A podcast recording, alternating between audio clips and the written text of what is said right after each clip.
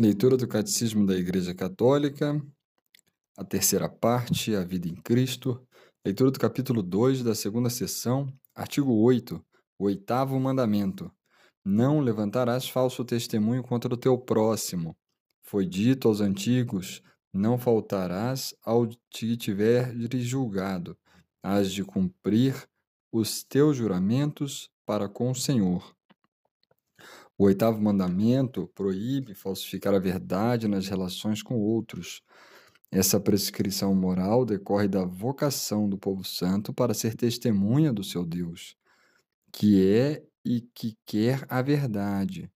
As ofensas à verdade exprimem por palavras ou por atos a recusa em empenhar-se na retidão moral. São infidelidades graves para com Deus e, nesse sentido, minam os alicerces da aliança. 1. Um, viver na verdade. O Antigo Testamento declara: Deus é a fonte de toda verdade.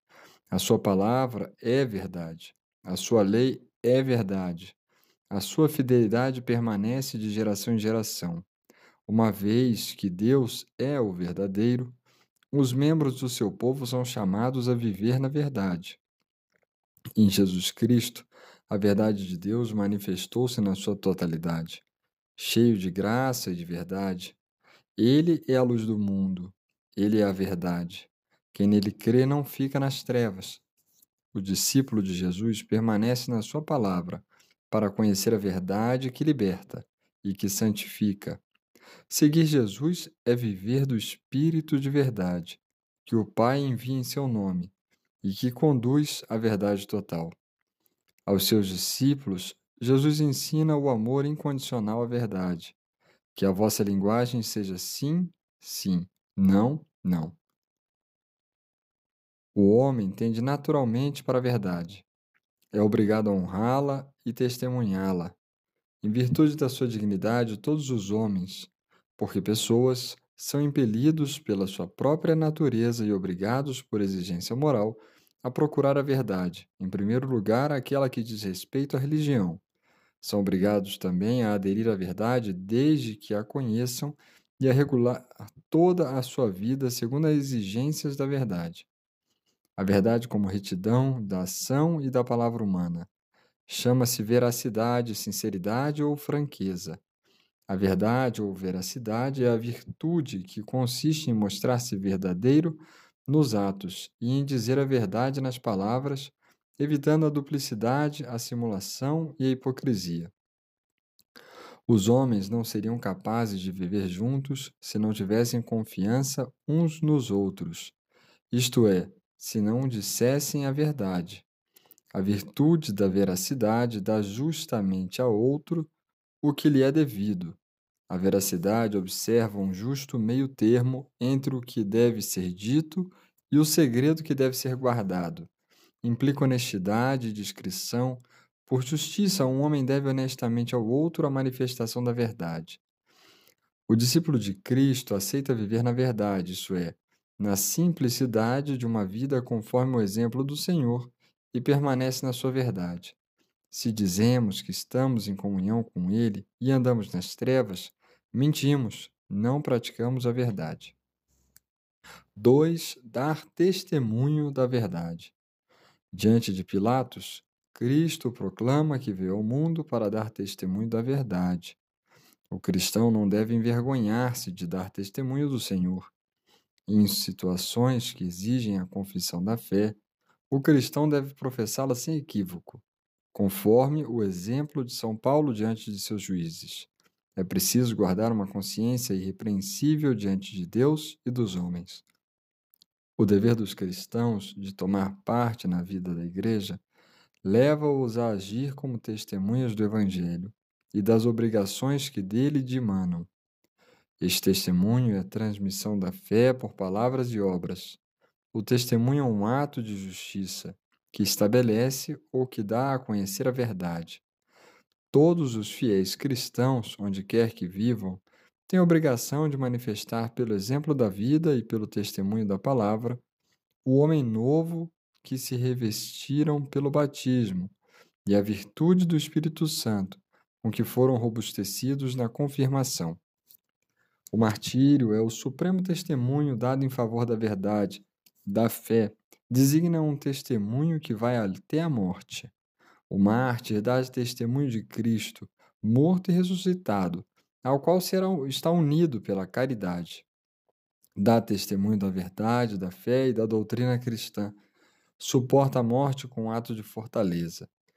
Deixai-me ser pasto das feras, pelas quais podereis chegar à posse de Deus. A Igreja recolheu com o maior cuidado as memórias daqueles que foram até o fim na sua confissão de fé. São as atas dos mártires, as quais constituem os arquivos da verdade, escritos com letras de sangue. De nada me serviram os atrativos do mundo ou os reinos deste século. Prefiro morrer em Cristo Jesus a reinar sobre todos os confins da terra. Procuro aquele que morreu por nós. Quero aquele que ressuscitou por nossa causa. Estou prestes a nascer. Eu te bendigo por me teres julgado digno deste dia e desta hora, digno de ser contado no número dos teus mártires. Tu cumpristes a tua promessa, Deus da fidelidade e da verdade. Por esta graça e por tudo, eu te louvo e te bendigo. Eu te glorifico pelo eterno e celeste sumo sacerdote Jesus Cristo, teu Filho muito amado. Por ele que está contigo e com o Espírito, glória a ti, agora e pelos séculos sem fim. Amém. Número 3. As ofensas à verdade.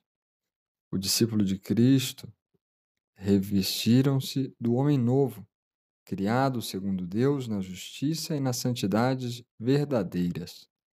Libertos da mentira, devem rejeitar toda malícia, falsidade, hipocrisia, inveja e toda espécie de maledicência.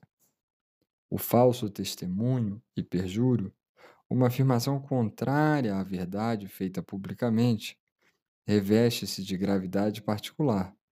Perante um tribunal, é um falso testemunho quando mantida sob juramento, é um perjúrio. Estes modos de agir contribuem quer para condenar o inocente, quer para absolver um culpado, ou aumentar a pena em que tiver incorrido o acusado, e comprometem gravemente o exercício da justiça e a equidade da sentença pronunciada pelos juízes. O respeito pela reputação das pessoas proíbe toda e qualquer atitude ou palavra suscetíveis de lhes causar um dano injusto. Torna-se culpado.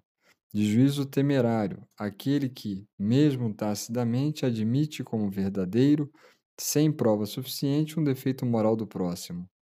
De maledicência, aquele que, sem motivo objetivamente válido, revela os defeitos e as faltas de outrem a pessoas que o ignoram. De calúnia, aquele que, por afirmação contrárias à verdade, prejudica a reputação dos outros e dá ocasião a falsos juízos a seu respeito. Para evitar o juízo temerário, cada um procurará interpretar em sentido favorável, tanto quanto possível, os pensamentos, as palavras e os atos do seu próximo. Todo bom cristão deve estar mais pronto a interpretar favoravelmente a opinião ou afirmação obscura do próximo do que a condená-la. Se de modo nenhum a pode aprovar, interrogue-se sobre como é que ele a compreende. Se ele pensa ou compreende menos retamente, corrija-o com benevolência. E, se isso não basta, tentem-se todos os meios oportunos para que, compreendendo a bem, ele regresse do erro são e salvo. A maledicência e a calúnia destroem a reputação e a honra do próximo. Ora, a honra é o testemunho social prestado à dignidade humana, e todos gozam do direito natural à honra do seu nome, à boa reputação e ao respeito. Por isso, a maledicência e a calúnia lesam as virtudes da justiça e da caridade. Deve-se condenar toda palavra ou atitude que, por lisonja adulação ou complacência, estimula e confirma outro na malícia dos seus atos e na perversidade de sua conduta. A adulação é uma falta grave se se tornar cúmplice de vícios ou de pecados graves. Nem o desejo de prestar um serviço nem a amizade justificam a duplicidade de linguagem.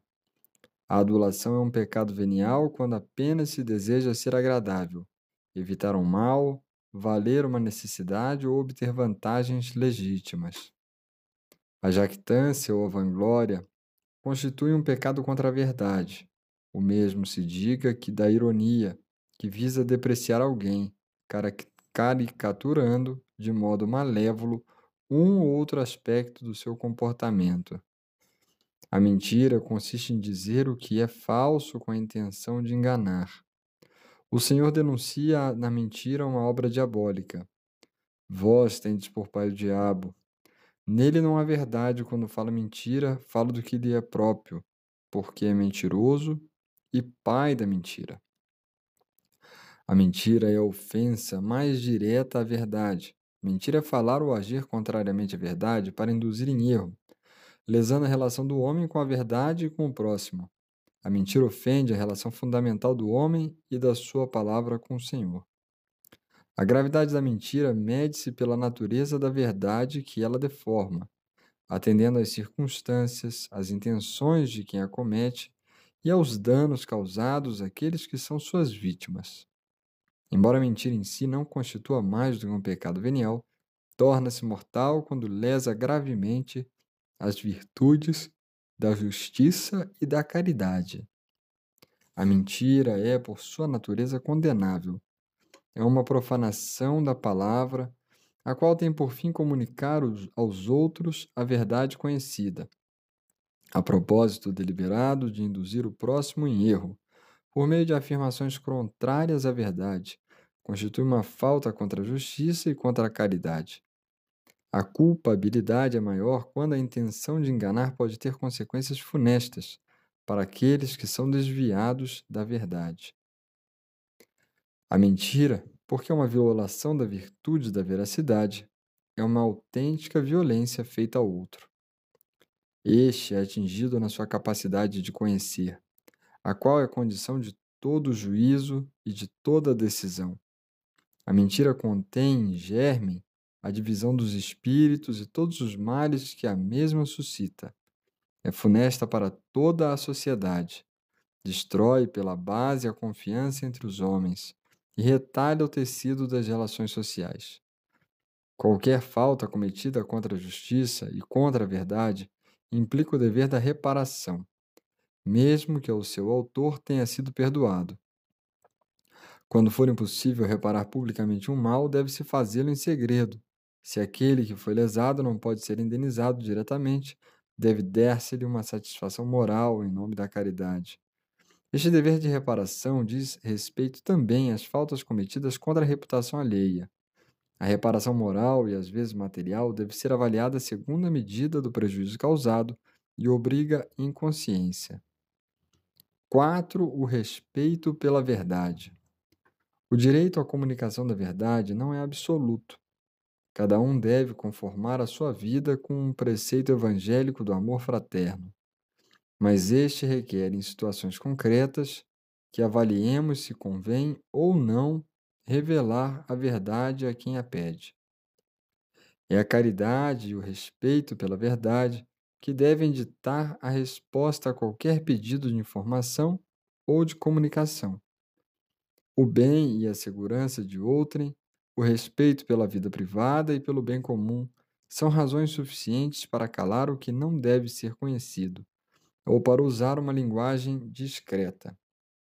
Muitas vezes, o dever de evitar o escândalo impõe uma estrita discrição Ninguém é obrigado a revelar a verdade a quem não tem o direito de a conhecer. O sigilo do sacramento da reconciliação é sagrado e não pode ser revelado sob pretexto algum. O sigilo sacramental é inviolável, pelo que o confessor não pode denunciar o penitente, nem por palavras, nem por qualquer outro modo, nem por causa alguma. Os segredos profissionais, conhecidos, por exemplo, por políticos, militares, médicos, juristas, ou as confidências feitas sob sigilo, devem ser guardadas. salvo em casos excepcionais em que a retenção do segredo poderia causar a quem o confiou, a quem o recebeu ou a terceiros danos muito graves e somente evitáveis pela revelação da verdade. Mesmo que não tenham sido confiadas sob sigilo, as informações particulares prejudiciais a outro não devem ser divulgadas sem uma razão grave proporcionada. Cada qual deve observar uma justa reserva a propósito da vida privada das pessoas. Os responsáveis pela comunicação devem guardar uma justa proporção entre as exigências do bem comum e o respeito pelos direitos particulares.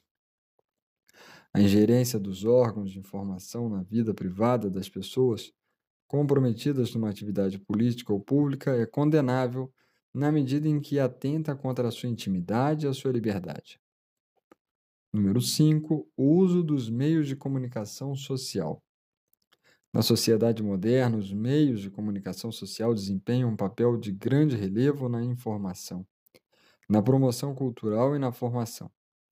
Este papel é cada vez maior em virtude dos progressos técnicos, do alcance e diversidade das notícias transmitidas e da influência exercida sobre a opinião pública. A informação midiática está ao serviço do bem comum. A sociedade tem direito a uma informação fundada na verdade, na liberdade, na justiça e na solidariedade. O uso reto deste direito requer que a comunicação seja, quanto ao obje objeto, sempre verídica, e quanto ao respeito pelas exigências da justiça e da caridade, completa. Quanto ao modo que seja honesta e conveniente, quer dizer que na obtenção de difusão das notícias observe absolutamente as leis morais, os direitos e a dignidade do homem. Também neste domínio é necessário que todos os membros da sociedade cumpram os seus deveres de justiça e verdade. Devem utilizar os meios de comunicação social no sentido de concorrer para a formação e difusão de uma reta opinião pública. A solidariedade é consequência de uma comunicação verdadeira e justa e da livre circulação das ideias, que favorecem o conhecimento e o respeito pelos outros. Os meios de comunicação social, em particular os mass media, podem gerar uma certa passividade nos utentes, fazendo deles consumidores pouco cautelosos de mensagens e espetáculos. Os utentes devem impor a si próprios moderação e disciplina em relação ao mass media, não hão de formar-se uma consciência esclarecida e reta para resistir mais facilmente a influências menos honestas. Pela própria natureza da sua profissão na imprensa, os seus responsáveis têm obrigação na difusão da informação, de servir a verdade sem ofender a caridade. Esforçar-se-ão por respeitar, com igual cuidado, a natureza dos fatos e os limites do juízo crítico em relação às pessoas. Devem evitar ceder à difamação.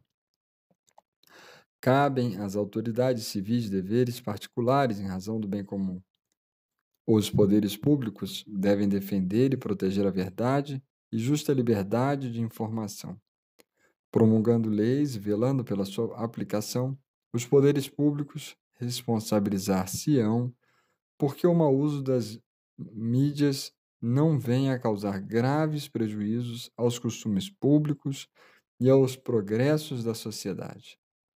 Sancionarão a violação dos direitos de cada um ao bom nome e à privacidade. Prestarão a tempo e honestamente as informações que dizem respeito ao bem geral ou correspondem às justas preocupações da população.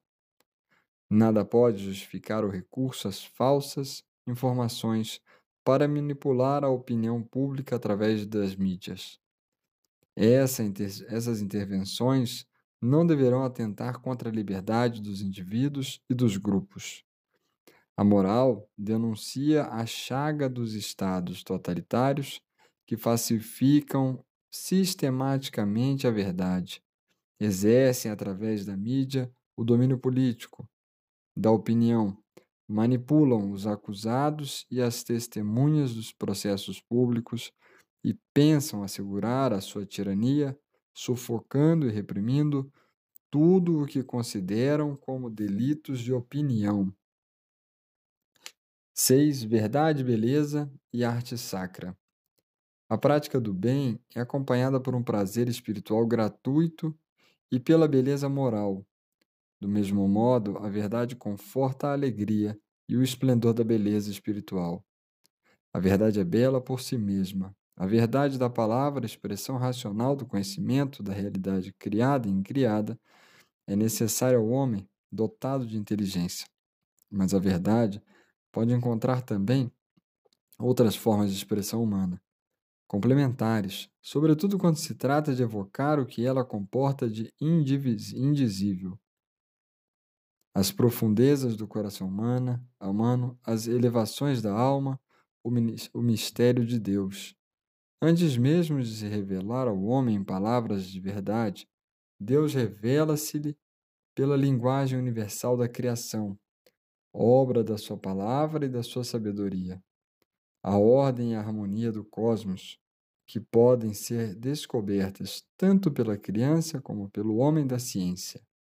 A grandeza e a beleza das criaturas levam por analogia à contemplação do seu autor, porque foi a própria fonte da beleza que os criou. Com efeito, a sabedoria é um sopro do poder de Deus, efusão pura da glória do Onipotente. Por isso, nenhum elemento impuro a pode atingir. Ela é o esplendor da luz eterna, límpido espelho da atividade de Deus, imagem da sua bondade. A sabedoria é de fato mais formosa do que o sol e supera todas as constelações. Comparada com a luz, revela-se mais excelente, porque a luz sucede à noite, mas a maldade nada pode contra a sabedoria. Amei-a, e enamorei-me dos seus encantos. Criado à imagem e semelhança de Deus, o homem exprime também a verdade da sua relação com Deus Criador pela beleza das suas obras artísticas. A arte é, como efeito, uma forma de expressão especificamente humana, para além da busca da satisfação das necessidades vitais. Comum a todas as criaturas vivas, a arte é uma superabundância gratuita da riqueza interior do ser humano. Fruto do talento dado pelo Criador e do esforço próprio do homem, a arte é uma forma de sabedoria prática, unindo conhecimento e habilidade, para dar forma à verdade de uma realidade, em linguagem acessível à vista ou ao ouvido. A arte comporta, assim, uma certa semelhança com a atividade de Deus no mundo criado, na medida em que se inspira na verdade e no amor dos seres. Como qualquer outra atividade humana, a arte não tem em si mesmo o seu fim absoluto, mas é ordenada e enobrecida pelo fim último do homem. A arte sacra é verdadeira e bela quando corresponde pela forma à sua vocação própria, evocar e glorificar na fé e na adoração o mistério transcendente de Deus sobre a eminente beleza invisível da verdade e do amor, manifestada em Cristo, esplendor de sua glória e imagem da sua substância, no qual habita corporalmente toda a plenitude da divindade. Beleza espiritual refletida na Santíssima Virgem, Mãe de Deus, nos anjos e nos santos. A verdadeira arte sacra leva o homem à adoração, à oração e ao amor de Deus, Criador e Salvador, Santo e Santificador. Por isso, os bispos devem, por si próprios ou por delegados, velar pela promoção da arte sacra, antiga e nova, sob todas as suas formas, e com o mesmo religioso cuidado, afastar da liturgia e dos lugares de culto tudo o que não for conforme à verdade da fé e à autêntica beleza da arte sacra. Resumindo, não levantarás falso testemunho contra o seu próximo. Os discípulos de Cristo revestiram-se do homem novo, que foi criado em conformidade com Deus, na justiça e na santidade, próprias da verdade. A verdade ou a veracidade é a virtude que consiste em mostrar-se verdadeiro nos atos e em dizer a verdade nas palavras, evitando a duplicidade, a simulação e a hipocrisia. O cristão não deve envergonhar-se de dar testemunho do Senhor, em atos e palavras. O martírio é o supremo testemunho dado em favor da verdade e da fé. O respeito pelo bom nome e pela honra das pessoas proíbe toda e qualquer atitude ou palavra de maledicência ou calúnia. A mentira consiste em dizer o que é falso com a intenção de enganar o próximo. Uma falta cometida contra a verdade exige reparação. Em situações concretas, a regra de ouro ajuda a discernir se convém ou não revelar a verdade a quem a pede. O sigilo sacramental é inviolável, os segredos profissionais devem ser guardados, as confidências prejudiciais a outro não devem ser divulgadas. A sociedade tem direito a uma informação fundada na verdade, na liberdade e na justiça. É preciso impor-se é preciso impor-se moderação e disciplina no uso dos meios de comunicação social. As belas artes, mas sobretudo a arte sacra, estão relacionadas por sua natureza com a infinita beleza de Deus, que deve ser expressa de algum modo nas obras humanas. E tanto mais se consagram a Deus e contribuem para o seu louvor e para a sua glória, quanto mais se afastam de todo propósito que não seja o de contribuir, o mais eficazmente possível, através das suas obras, para dirigir o espírito dos homens piamente para Deus.